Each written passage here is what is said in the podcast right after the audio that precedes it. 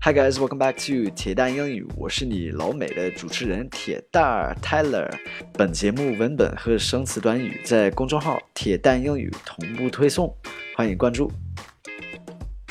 Okay, welcome back, guys. Today is Travel English. Travel English Tuesday. 今天是旅游英语，周二的旅游英语。呃、uh,，Let me first give you the context. So, where are we? 什么场景啊 ？when arriving at an airport and you need to rent a car，就是到了一个机场，然后就是需要租个车，rent rent a car，租个车。All right, now the dialogue. I'm going to go through this. There are two parts to the dialogue. 今天的对话是分两部分。 One is at the airport, like when you first get to the airport, and the other is at the car booth where you rent a car. 第一部分是就是刚到机场，然后就随便问问，就是这个在哪租车那样的。然后第二部分是在那个租出去车的那个 booth，那个 what would you say 柜台吧，柜台。All right, let me go through the dialogue two times. One time is going to be just normal speed, and the other time I'm going to give you a chance to read after me. 读两遍的对话。呃，第一遍是我先正常的速度就是读一下，然后我再读一遍，给你们留一段时间可以重复一下我说的话，这样练练口语啊，啊、呃，练练发音什么的。啊、呃，还有一次就是翻译一下。All right, here we go. Where is the rental car booth? Uh, just around the corner. Hi, what cars do you have available?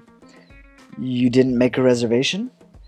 If I did, I probably would have just given you the confirmation number. Right. Well, let's have a look. Okay, let's read it again and you read after me. Here we go. Where is the rental car booth? Just around the corner. Hi, what cars do you have available?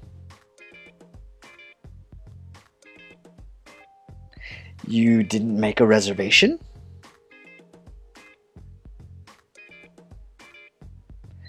If I did, I probably would have just given you my confirmation number.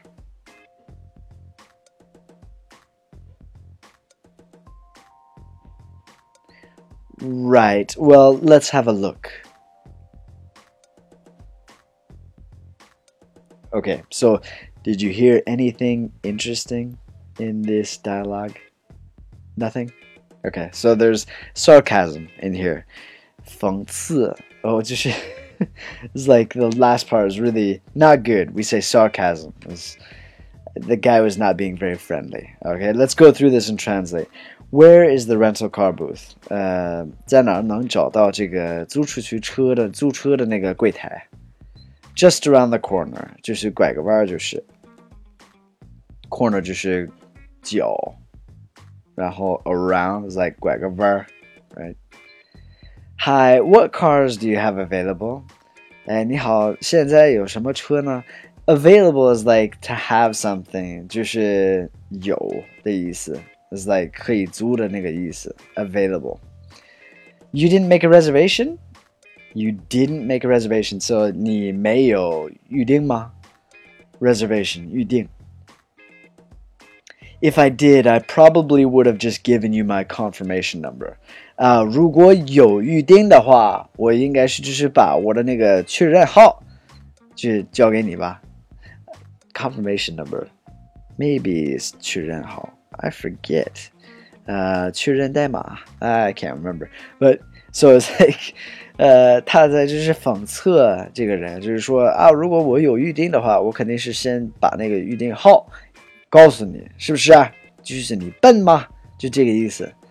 哎，Right, well, let's have a look. 呃，好的，那咱们先看一下吧。Alright, so that's that's the dialogue. Now I've got some culture for you. 先讲一些文化吧。Try to be patient with the staff at the airports. The service industry is tough. 你去机场遇到这些服务员，就是在租车的那个柜台，或者是在呃登登机的什么什么柜台，咱们有点耐心吧。 这些人工作很难，赚的钱也少。So let's be nice to them, okay? Especially in America, you, you gotta be you gotta be really nice to these guys because they can get nasty. All right, your homework. I've got some homework for you guys. Have you ever rented a car in China or in America? How was that experience? Anything interesting happen? Leave me a message below. So, 呃，你有没有在中国或者是美国租过车？呃，感觉怎么样？什么感受？呃，有没有什么有意思的事儿发生了？嗯，在下面给我留言，OK？And that's it. All right. Hope you guys learned something today. Uh, thank you for listening, as always, and thank you for all your support. Have an amazing day. I'll speak to you guys soon. All right. Bye bye.